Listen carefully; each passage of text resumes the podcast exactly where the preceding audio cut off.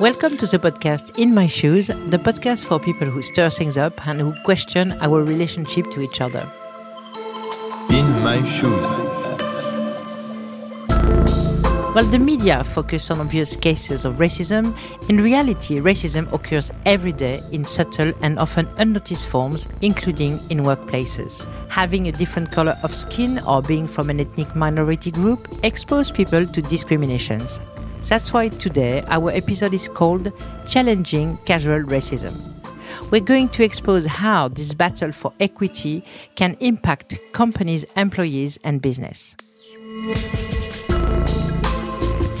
By working with different people from different backgrounds, that curiosity, you know, that commitment that you get from people when they feel valued when they feel part of a community, they will give you so much more because they feel as if you know, their contributions are recognized. Our guest today is Gamiel Yafai. He will share his experience and help us understand the everyday challenge of casual racism. Gamiel is a founder of Diversity Marketplace and has worked at the highest levels with many public over the last 19 years to design and implement culture change strategies. Ambassador for the Hunger Project since 10 years, Gamiel is a proud recipient of the Global Diversity Leadership Award and the co author of the book Demystifying Diversity A Handbook to Navigate Inequality, Diversity and Inclusion. Hello Gamiel, bonjour. Bonjour. In this episode, we're going to talk about casual racism based on uh, race and origins discrimination, not the gender. Gamiel, what is your definition of casual racism or the definition of casual racism? I don't believe casual racism exists. Everybody experiences racism differently. People in the workplace, you know, they talk about things like, I was only joking or oh, I didn't mean that, but yet they will offend without realizing they're offending. That could be perceived as casual racism, but anything that impacts negatively on any individual from either an ethnic or cultural, different cultural background is racism. Do you think most of the time people don't see or feel they're making uh, racist jokes or racist comments? We make decisions every single day. We stereotype based on our level of knowledge and understanding of people. But when it comes to individuals from different backgrounds, we don't know enough to make those informed decisions. Can you give us examples? How does it affect people and what are their reactions? We've done, let's say, 36 pieces of research around two areas. One is the external perceptions of employers from different ethnic minority groups. And the other piece is around the internal piece of research, which is about you know how individuals from marginalized backgrounds or from different racial backgrounds experience the culture uh, within an organization. There are loads and loads of examples of how people will experience that that culture. And they may experience it because of different verbal comments that people make. They may experience it because of different non-verbal comments such as facial expressions. And, and one is you know even in, in within employment now we have and i talk to lots of asian individuals who take their food into work and eat their food at lunchtime and they see so many other people say wrinkle their face and that don't say things, but their facial expressions say, Why are you eating with your hands? Because it's not the norm. Those are what we class as some of those, you know, those casual, or we can put it another way. Sometimes we refer to them as micro incivilities because they're seen as, know, disrespectful, but not quite discrimination. But it is all how people perceive them. Another example is shortening the name of an individual, which is very, very disrespectful. What a lot of people don't realize is somebody's name isn't just their name. Their names will have a meaning behind that name. And when you shorten it, you take away the meaning of who they are. Adimolu is often shorted to Adi. It's not because they want to be called Adi. It's just that people call them Adi so many times that they get used to it and adopt it themselves because they get fed up of challenging and talking to to those people to say, my name's not Adi, my name is Adimolu. So these are what we call micro incivilities. And a micro incivility is almost a lesser term than a micro inequality. A micro incivility, as I, I explained earlier, is when you ignore somebody once. A micro inequality is when you ignore or you know leave them out of an email train or not include somebody more than once, you know, five, six, seven times. But then we, we start using terms like microaggressions because the way that you treat people, you know, is beyond that micro incivility, beyond that micro inequality. You are impacting on their lives on a daily basis when you use microaggressions. And I say, microaggressions are things that impact on the workplace. So, is it rude to ask someone based on his or her look, where are you from? When you see their race before you see them, that's rude. you know, when we talk about being human, it's about recognizing the individual. And for an individual who is asked the question, Where are you from?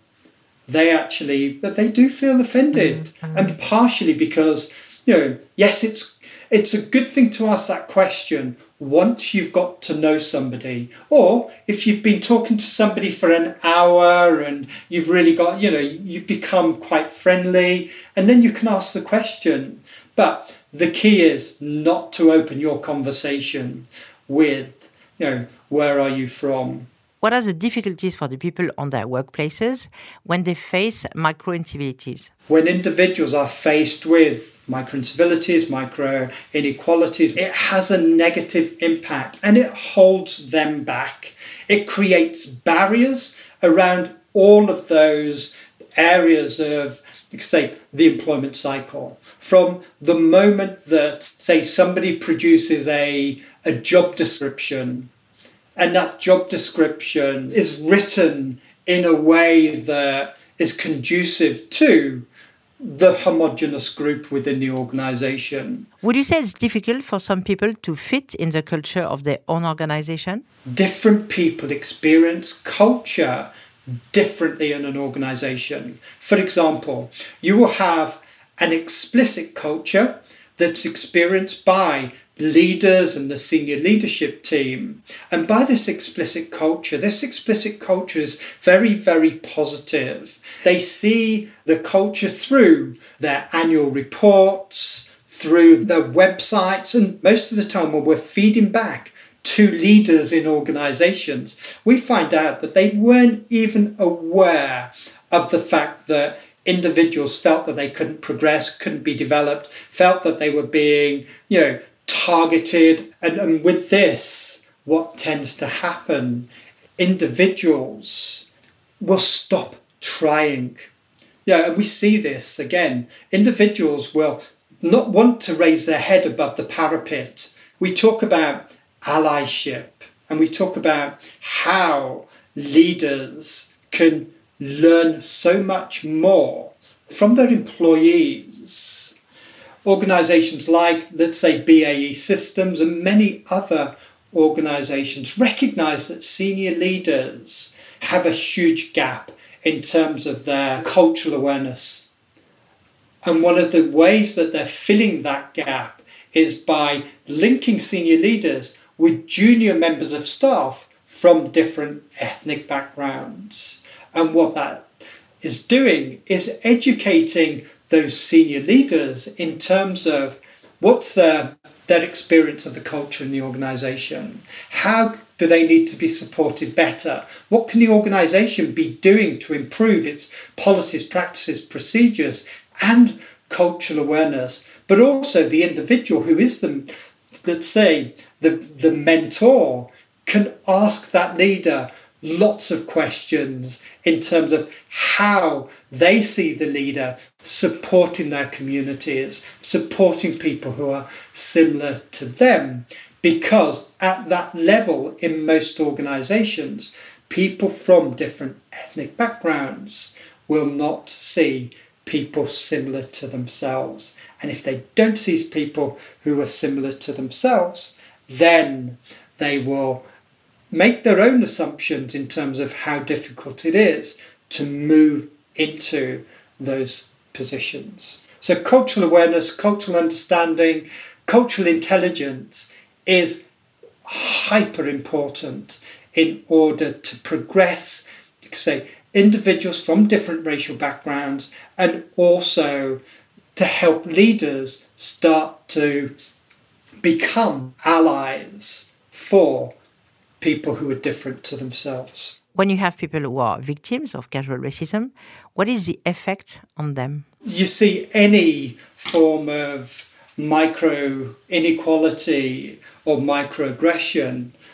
is a form of harassment and bullying because you are not treating that individual the same as you treat every other individual in your organization so many different things happen. Firstly, their confidence reduces, their self esteem starts to disappear, their ability to do even the smallest of tasks starts to reduce. And it's not just the workplace, it will also impact them at home. And what all of that does is it has a, a massive impact on their mental health. Senior leaders need to intervene and start to find ways of overcoming these issues before they get too far. Gamiel, in your research, you identified how organizations can be active players against those stereotypes. Can you tell us about it? The big challenge that we have now is that managers just haven't taken the time or haven't been given the training to get to understand their staff better. Empathy is a huge issue, and empathy applies across the board uh, in terms of how we support our staff and how we recognize the different challenges and issues that they are facing and how we encourage them to speak up one of the, the examples that I use with, with some of our clients is when you first are introduced to a member of your staff or new member of staff, start off by saying three things. The first one is, Tell me about yourself. Very simple question. And they will tell you what they think you want to hear or what they think you've got time to hear. So they make a judgment and some of them will tell you lots of information, some of them will tell you very little. So they want permission. So the next question is tell me more about yourself. And as soon as you've asked that question, you value them, you're interested in them because you've asked that question again. And suddenly they give you so much more information than they did. And they will start talking to you not just about their workplace, but they'll start talking to you about their families. And then the third question is now tell me more. They just open up because you have shown an interest. Most managers will stop at the first question. When you're a victim of casual racism in your workplace, do you think you have to react? And in that case, how? Yeah, I've, I've experienced my own racism from two different perspectives. One from because I'm dual heritage, so the colour of my skin is brown, and very few people know where I'm from, so I get asked that question all the time where are you from? But also because sometimes I'm not quite white enough for people, and other times I'm not quite black or brown enough for others. So I challenge quite a lot. So I assume good intent. And when somebody says something that is inappropriate, I will use the term ouch. And I'm sharing now. So ouch is, you know, what the term ouch does. It turns the issue to my issue. So the individual that says it will go, What's the matter? Yeah. And I say, Do you realize what you've just said? And, and 99% of the time, they haven't got a clue what they've said. Would you say that the recent affairs, George Floyd, Black Lives Matters, were like a wake up call? When COVID happened, things that we'd been asking employers to do for 20 years suddenly happened.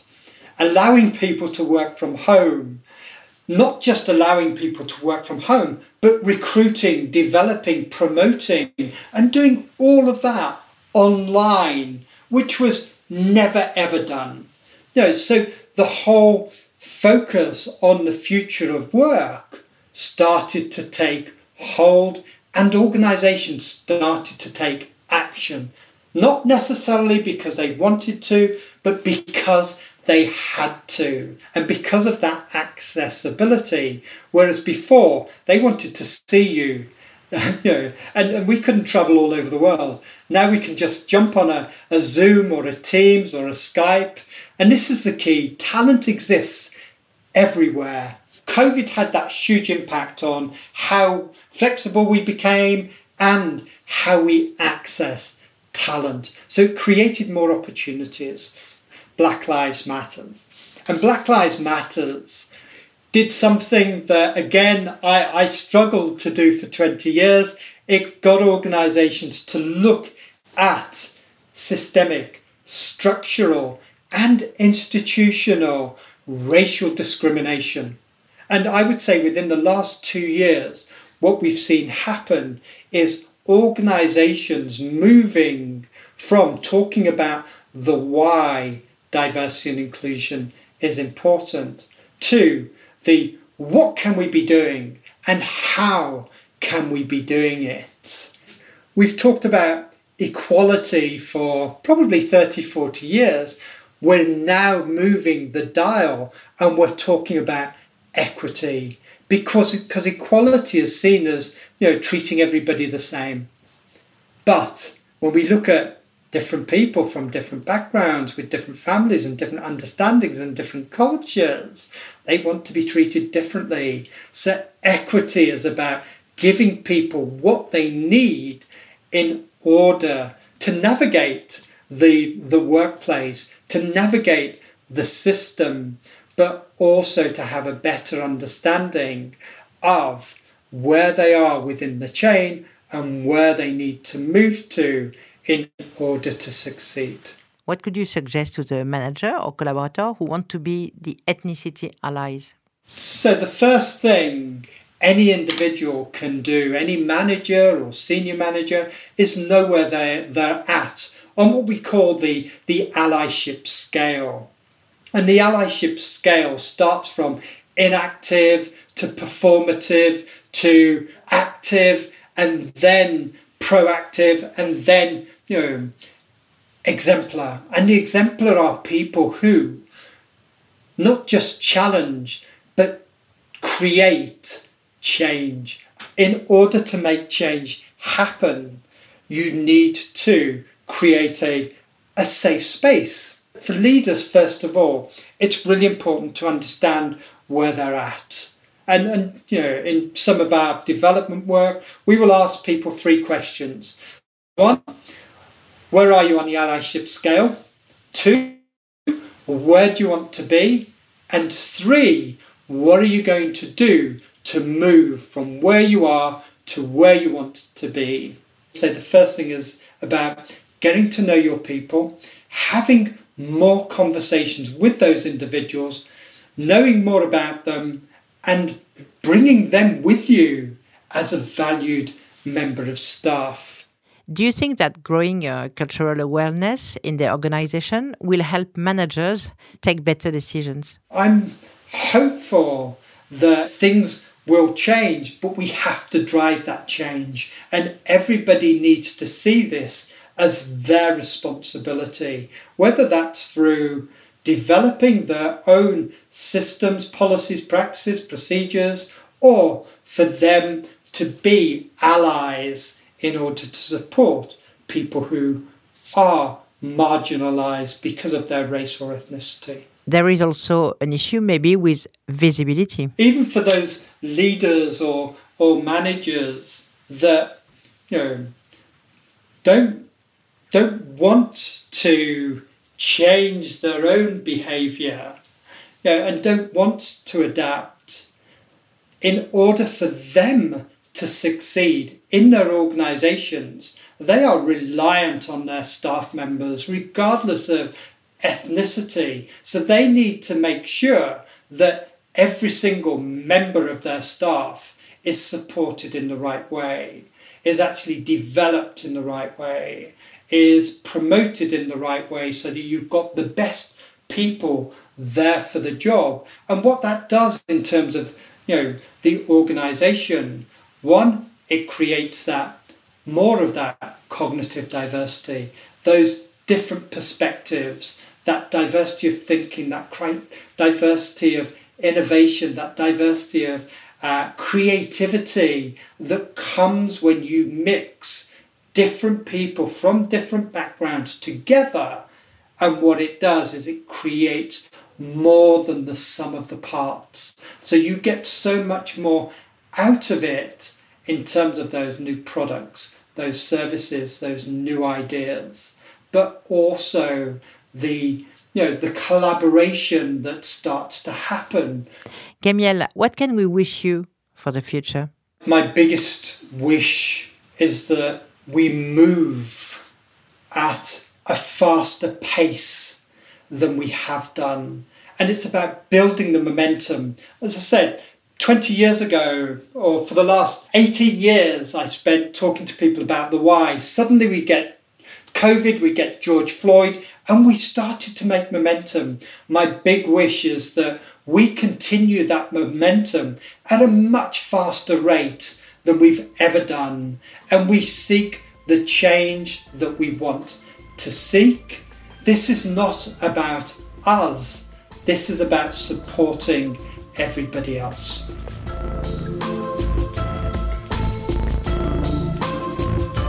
You've just heard Gamiel Yafai in an episode of In My Shoes, the podcast for people who stir things up and who question our relationship with each other a podcast proposed to you by BNP Paribas. Feel free to share with us your thoughts and leave your comments on the site or on the platforms where the podcast is available. Meet you soon for our next episode.